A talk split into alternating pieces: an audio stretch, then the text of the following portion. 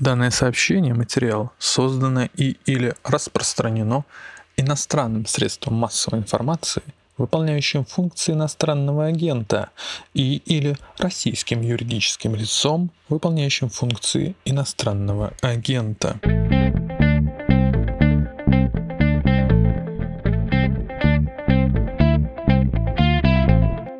Вы включили ежедневный подкаст «Медузы». Он называется «Что случилось?», посвящен новостям, которые долго остаются важными. Меня зовут Владислав Горин. Вопросы я сегодня буду задавать Татьяне Пархалиной, кандидату исторических наук, президенту Российской ассоциации евроатлантического сотрудничества. Здравствуйте, Татьяна Глебовна. Здравствуйте.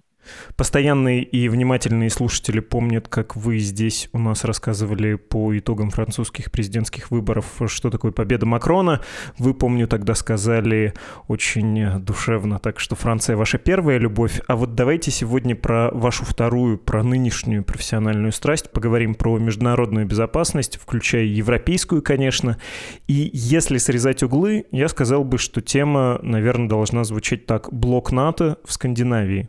Сегодня Сегодня Швеция направила заявку на вступление в военный альянс. Судя по всему, страна, как и ее соседка Финляндия, вступит в НАТО одновременно, где-то через год.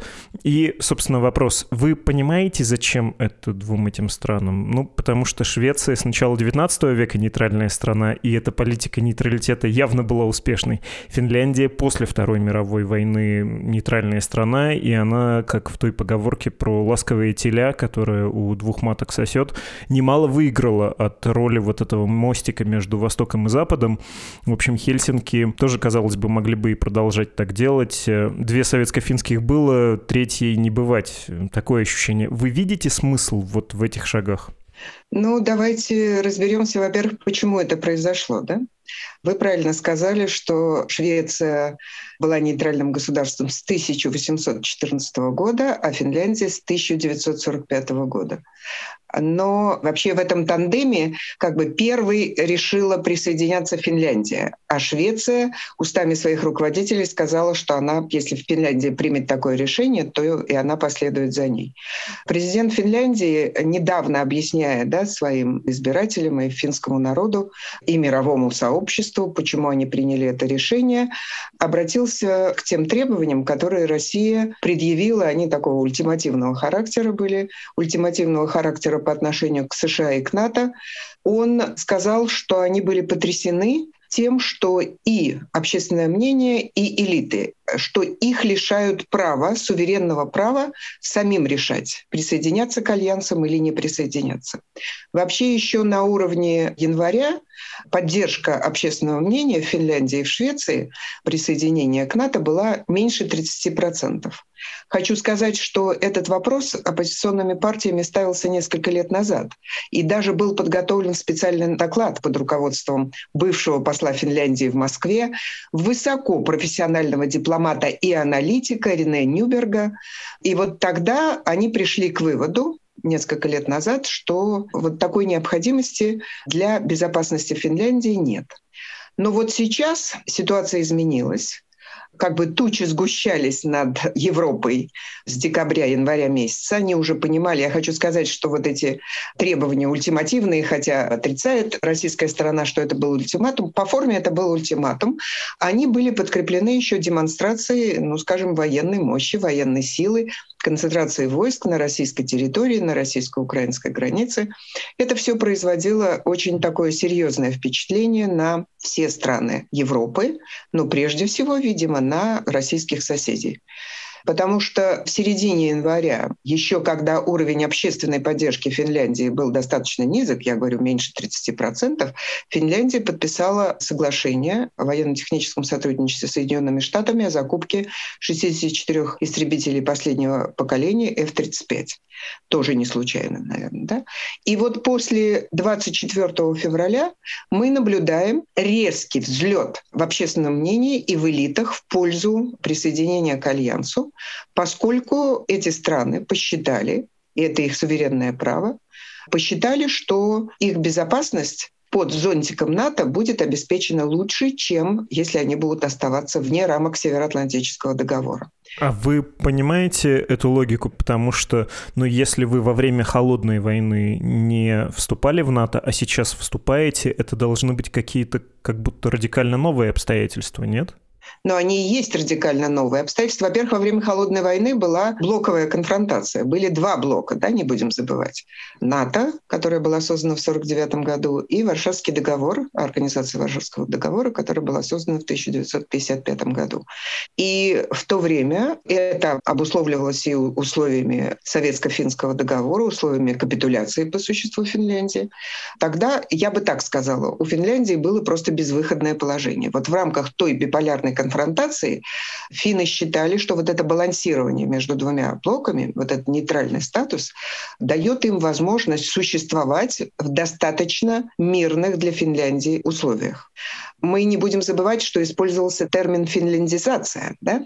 Это связано же с этой страной когда вот эта вот привязка, то есть ограничение ее каких-то суверенных прав в сфере безопасности, тогда элиты финские считали, что в условиях биполярной конфронтации это, видимо, единственное решение той проблемы, потому что, видимо, очень опасались, что в случае, если они поведут себя неаккуратно, Советский Союз может предпринять определенные действия, направленные на ограничение финского суверенитета. Сейчас мы живем в эпоху, конечно, острой конфронтации, которую можно сравнить только с эпохой после окончания Второй мировой войны, когда мы раньше говорили где-то в декабре, в январе, что ситуация сравнима с Берлинским кризисом 1961 года или с Карибским кризисом 1962 года. Ну, после 24 февраля эта ситуация кардинально изменилась и общественное мнение, и элиты Финляндии и Швеции, как мы знаем, они среагировали вот таким образом. При этом я хочу обратить внимание наших зрителей на то, что вот все эти годы Финляндия и Швеция были очень тесными партнерами с НАТО. И в случае этих стран была осуществлена так называемая оперативная совместимость вооруженных сил Финляндии и Швеции с союзниками по НАТО. Представители этих стран приглашались неоднократно на заседание Североатлантического совета. Ну, с демократией у них все в порядке, да, это демократические государства с самым низким уровнем коррупции, который только можно себе представить, да. Не так давно в Финляндии был какой-то маленький скандальчик, связанный с тем, что кто-то из государственных чиновников по приглашению какого-то партнера выпил чашку кофе за его счет, и потом вынуждены были за это платить. То есть вот такой уровень отсутствия коррупции. Поэтому вот этих вот препятствий, которые существовали со странами Центральной и Восточной Европы при приеме в НАТО, в этом случае нет ситуация на Земле, когда мы наблюдаем широкомасштабный военный конфликт, он в России называется до сих пор специальной военной операцией, а в Европе его называют войной, он, я думаю, что как бы и в общественном мнении, и в элитах и Финляндии, и Швеции, он привел их к осознанию того, что вот хотя эта тесная связь существует, и хотя оперативная совместимость существует, но на них не распространяется статья 5 Вашингтонского договора которая, по сути, гласит «один за всех и все за одного». Да? То есть если происходит нападение на одну из стран Альянса, то остальные страны в разной мере, кстати говоря, там нет автоматизма, и каждая сторона на национальном уровне решает, каким образом она будет отстаивать интересы союзника, который подвергся нападению. Так вот, они решили, что в условиях, когда на них распространяется статья 5 Вашингтонского договора, им безопаснее, они чувствуют себя безопаснее. Ну, собственно, это же объяснил президент э, Финляндии в разговоре с российским президентом, вот не так давно, на этой неделе. И, собственно, также высказывались и представители парламента Финляндии. Было обсуждение комитета по обороне, затем как бы, да, парламентские слушания. И вот они отныне связывают свою безопасность безопасность с Североатлантическим альянсом. Другое дело, сейчас мы с вами, видите, сталкиваемся с тем, что все нелинейно, да? Сначала Хорватия, теперь Турция возражают против интеграции этих стран в альянс. Но я думаю, это предмет торга. Если можно, мы это чуть-чуть позже обсудим. Не хочется далеко с севера уходить. Мы туда, на юг, э, в том числе к южным рубежам альянса, ну и к Южному театру военных действий, я бы даже сказал, вернемся. Я хотел уточнить насчет э, F-35. Вы сказали про закупки, про стандартизацию и про тесное партнерство с НАТО. Можете на этом чуть подробнее остановиться, включая программу партнерства во имя мира и вот этот вообще принцип существования, который, как казалось, до 2014 года мог бы подойти и Украине, до Крыма и Донбасса 2014, конституционно, ну и по существу нейтральная страна, но при этом у нее есть тыл на Западе, и она не боится ни Россию, но, в общем, и не включается существенным образом в структуру безопасности, хотя является, да, несомненно, частью западной системы безопасности. Вот э, это положение казалось таким третьим путем. Не за ваших, не за наших, но безопасность обеспечена. Нет, момент. Э, принципиальная разница состоит в том, что Финляндия и Швеция являлись участниками участниками вот этой программы партнерства во имя мира, да, и, собственно, и Украина являлась участником этой программы. И, кстати говоря, даже при Януковиче отношения между Украиной и НАТО развивались, я сказала бы, в кооперативном да, направлении.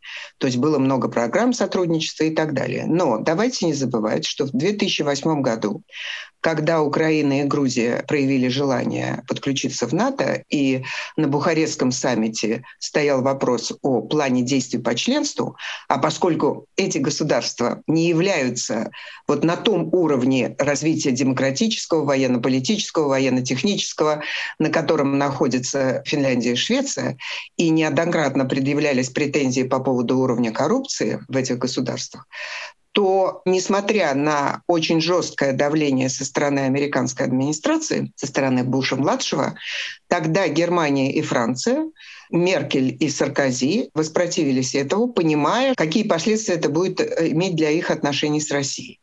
Не будем забывать, что на том саммите НАТО, после него был саммит России-НАТО, и приезжал Владимир Путин в Бухарест. И они очень хорошо понимали, что если они предоставят Украине и Грузии план действий по членству, это такая, вы знаете, как бы прихожая, если вот говорить да, обычным языком, прихожая, в которой находятся страны-кандидаты, некоторые по 10 лет. Вот Албания, например, 10 лет находилась в этой прихожей. Это план действий по членству, в ходе которого они пытаются наверстать тот гэп, тот разрыв, который существует в стандартах и военно-технических, и политических, и демократических, который вот необходим для подключения к Альянсу. Тогда, как мы знаем, страны Западной Европы, потом к Франции и Германии подключились вот в этом решении и Бельгия, и Нидерланды, и Дания, и еще ряд государств, тогда это не произошло. Поэтому было бы некорректным с экспертной точки зрения сравнивать состояние дел и уровень сотрудничества Финляндии и Швеции с состоянием дела и уровнем сотрудничества таких государств, как Украина, Грузия и так далее. Это разные кейсы совершенно. Хорошо, давайте поговорим про Россию. Москва много чего уже успела заявить по поводу решения Швеции и Финляндии о вступлении в НАТО. К финнам и шведам претензий у нас нет, было сказано, в отличие от Украины. Там территориальные споры, а значит угроза конфликта. И вот э, что нам совсем НАТО воевать, что ли, в таком случае, если Украина пойдет за Крымом. При этом безопасность э, для этих стран не вырастет, говорят в Москве. Мы и так не собирались нападать. А меры мы примем. Раз они в НАТО, значит, и у нас сейчас есть 1200 э, километров общей границы, значит, мы что-то будем делать. Э, как-то продемонстрируем свою обеспокоенность на стратегическом уровне тем, что солдаты НАТО вот практически в пригородах Санкт-Петербурга находятся. Вы всерьез относитесь к этой аргументации, когда Москва чем-то там угрожает, ну и вообще, когда она сейчас рассуждает по поводу НАТО, ну потому что немножко смешная ситуация, значит, по поводу Украины НАТО это нам угрожает, подлетное время сокращается, нас это сильно беспокоит, а когда Финляндия в НАТО, нет проблем. Ну, видите, сначала Москва устами чиновников, не могу сказать не первого уровня, но не устами президента России.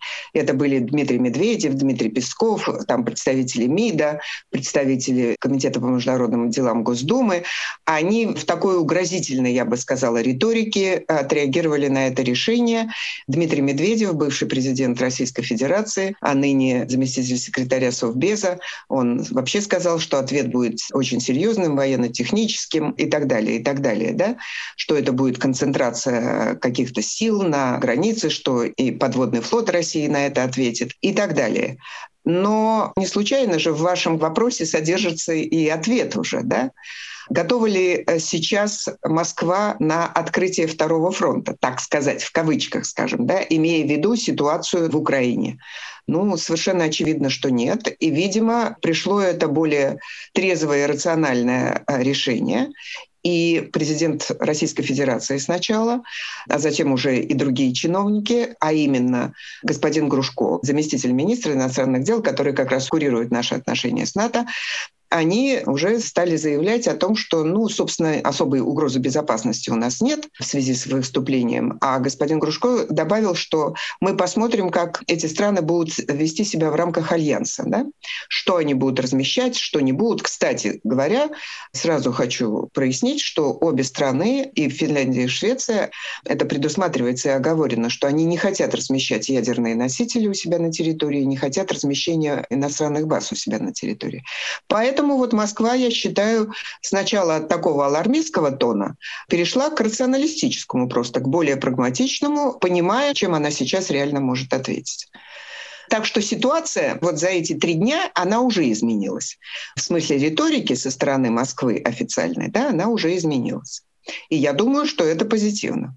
Вы когда сказали про неразмещение баз и тем более ракет, не дай бог, ядерного оружия, это же что-то вроде Западной Скандинавии. Ну, то есть Норвегия, Дания в далекие годы после окончания Второй мировой Сталин советизировал все, до чего мог дотянуться, и там по поводу Финляндии была такая двоякая ситуация. Норвегию это сильно нервировало. Они сначала предлагали скандинавский оборонный союз создать э, той же Швеции, но в конечном счете вместе с Данией они в НАТО вступили, стали странами-основательницами этого альянса, но после этого они все равно были такие нейтралистские стороны, страны, они у себя не размещали серьезного вооружения. Швеция и Финляндия будут примерно так же себя вести, судя по всему. Вы знаете, я думаю, что они будут себя вести в зависимости от той ситуации, которая будет развиваться в сфере европейской безопасности. Вообще нужно очень хорошо понимать, если мы затрагиваем вот эти проблемы, что по сути сейчас вот система европейской безопасности рухнула. Да? И хотя отдельные элементы ее сохранились, такие как НАТО, такие как ОБСЕ, то есть формально сохранились, и некоторые даже заявляют о том, что они будут усиливаться. В частности, НАТО ведь заявила после 24 февраля, что она будет существенно усиливать восточный фланг Альянса, и уже сейчас он усилен. Причем если до 24 февраля это было на ротационной основе, то сейчас это будет на постоянной основе. Я хочу привести тут пару цифр, что если до 24 февраля в Европе было 37 тысяч американских солдат и офицеров, то сейчас 100 тысяч тысяч. Если на восточном фланге НАТО было до 24 февраля 4,5 тысячи солдат, как бы НАТО, назовем это так, на ротационной основе, то сейчас 40 тысяч. Впервые в истории Европы размещены силы быстрого реагирования НАТО в Европе. Поэтому я думаю, что вот на сегодняшний день, заявляя на декларативном уровне, что вот они не собираются, я думаю, что они действительно не собираются и не хотят размещать у себя вот такие проблемные виды вооружений, я имею в виду прежде всего ядерные, да, они, тем не менее, конечно, понимают, что в зависимости от того, как будет развиваться ситуация в сфере европейской безопасности, да, то они будут э, принимать решения. Это очень прагматичные и такие основательные люди, скандинавы, да, которые серьезно относятся вообще и к принимаемым решениям, и к своим словам, кстати говоря.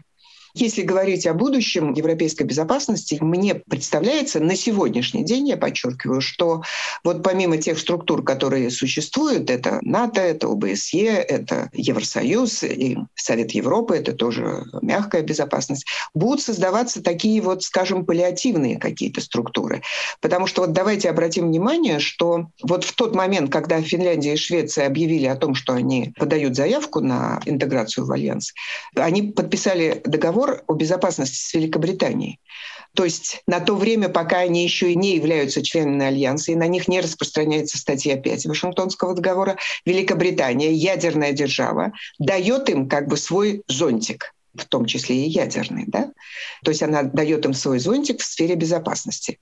Поэтому я думаю, что какие-то вот такие паллиативные структуры, они будут создаваться.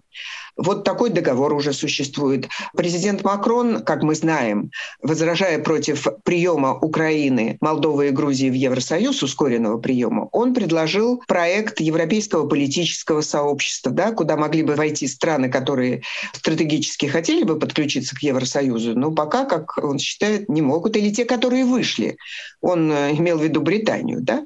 И он предполагает, что между ними будет развиваться тесное сотрудничество в области кибербезопасности, в области энергетической безопасности, в области того, что называется э, Green Deal, да, зеленая сделка, переход на новые источники энергии и ряд других. Вот мне представляется, что помимо вот этих вот опорных структур, кстати, ни одна из которых не смогла предотвратить нынешний конфликт, это не получилось, будут создаваться вот какие-то такие паллиативные структуры. Меня как-то спросили, региональные? Я думаю, нет. Они будут создаваться по интересам, так сказать, да? Вот коалиции таких вот, когда-то называлась коалицией желающих, а тут коалиции интересантов. Коалиции тех стран, которых объединяют определенные интересы в сфере безопасности, трактуемые в самом широком смысле слова. Поэтому, ну, вот так будет развиваться ситуация. На сегодняшний день они этого не хотят, но если, не дай бог, я говорю об этом, да, с болью просто, потому что ситуация действительно драматичная сейчас в Европе. Если, не дай бог, она будет эскалировать, то тогда посмотрим, как вообще все страны, члены Альянса и партнеры их, союзники, как они будут себя вести. Сейчас ничего нельзя сказать. Сейчас можно только сказать, что нас ждет эпоха абсолютной непредсказуемости и нестабильности в сфере безопасности. Татьяна Глебовна, не то, что я не слышу ваших серьезных выводов и глубоких размышлений, но не могу отделаться от э, сугубо мальчишеского вопроса, который, если изобразить на бумаге, то там однозначно будут оловянные солдатики. А чем прирастает блок НАТО, если в него входят э, Швеция и Финляндия? Что собой представляют их вооруженные силы количественно, качественно? Ну и оборонную промышленность, да, наверное, нужно обсудить, э, шведскую в первую очередь, что это за сила? Вообще это не мальчишеский вопрос, а очень хороший, серьезный вопрос для взрослых экспертов. На самом деле, знаете, я хотела обратить внимание на то, что если предыдущие волны расширения, я имею в виду на страны Центральной и Восточной Европы, они происходили таким образом, что вот эти страны являлись реципиентами безопасности, да, то есть они получали от НАТО безопасность, то в данном случае вот эти страны, когда они вступят, будут являться донорами безопасности. И в данном случае НАТО получает в значительной степени да, от них, а не только будет им давать вот этот зонтик или пятую статью. Ну, я уже сказала вначале, что абсолютная оперативная совместимость есть да, с вооруженными силами стран НАТО. Они участвуют в различных программах военно-технических. Это высоко и профессионально подготовленные вооруженные силы. И вы уже, частично отвечая на вами же поставленный вопрос, вы упомянули военно-промышленный комплекс Швеции, но и финны в военно-технической области очень профессиональные и такие вот sophisticated это кибербезопасность. Да? Это вот современные направления безопасности, с которыми мы все, человечество и люди, проживающие в Европе, уже столкнулись и столкнутся в самое ближайшее время. И здесь вот как раз уровень подготовки, уровень вооружений, да, которые имеют Финляндия и Швеция, это абсолютно на очень высоком уровне самых развитых, скажем, западноевропейских государств в сфере обороны и безопасности. Это вот принципиальная разница между теми, кто недавно вступал в НАТО, теми странами Центральной и Восточной Европы, бывшими участниками да, Организации Варшавского договора или бывшими республиками Советского Союза, страны Балтии я имею в виду. Да, но это страны, которые усиливают НАТО, войдя в него. Это серьезный фактор укрепления Североатлантического альянса. Остался последний долг. В общем, все уже ясно, и можно было бы попрощаться про Эрдогана, про его заявление, что он будет блокировать вступление новых членов в Альянс. Вы сказали, что это элемент торговли.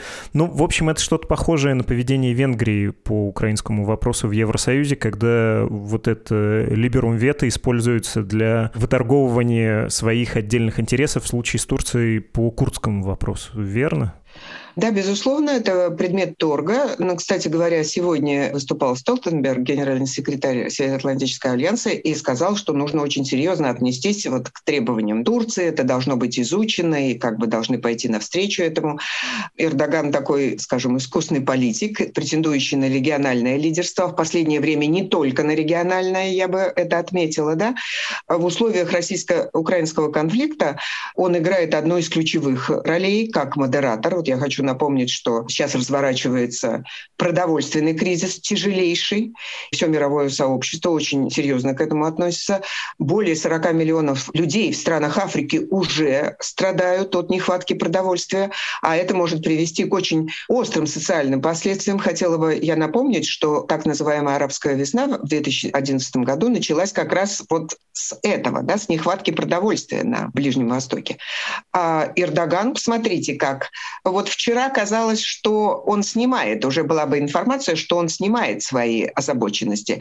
А сегодня он выступает с заявлением, что делегации Швеции и Финляндии могут не очень стараться и не приезжать на переговоры, потому что это все равно ни к чему не приведет. Но в то же время конечно, его не могут не беспокоить вот такие политические моменты, как поддержка этими двумя странами, особенно Швецией, то, что Эрдоган считает неприемлемой для себя оппозицией. Это курдская рабочая партия, кстати, представители которой даже присутствуют в парламенте Швеции.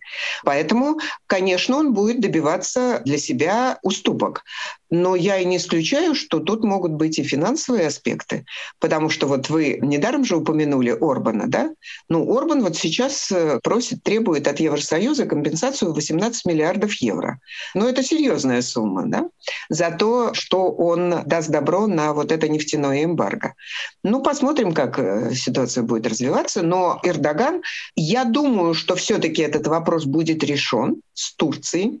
Как всегда, он решался с Турцией, да, и в случае, скажем, с беженцами Германия заплатила и платит каждый год по несколько миллиардов евро, хочу подчеркнуть. И тогда Эрдоган идет навстречу европейским союзникам. Поэтому он из этой ситуации пытается извлечь максимум возможного. Он, конечно, хочет войти в историю как миротворец, потому что вот это его стамбульская инициатива, когда да, последний раз за столом переговоров встречались делегации России и Украины, и даже казалось, да, что там что-то намечается такое позитивное.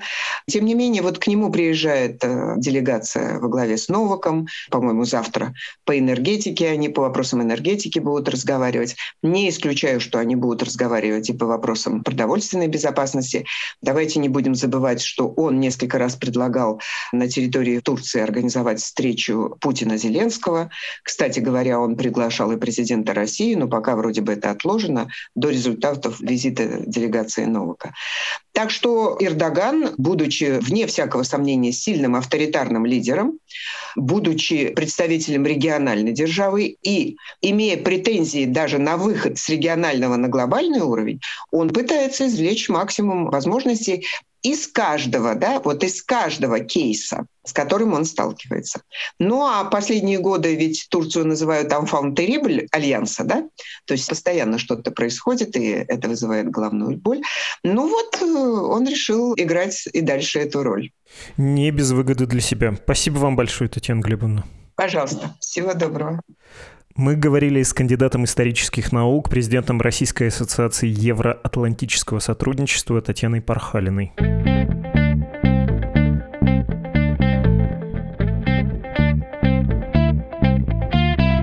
Открыл наш эпизод сегодня своим прочтением объявления об иноагентстве слушатель, а тут нет подписи в самом письме, но, кажется, слушателя зовут Индрек. Спасибо вам за то, что начитали это объявление, дорогой Индрек.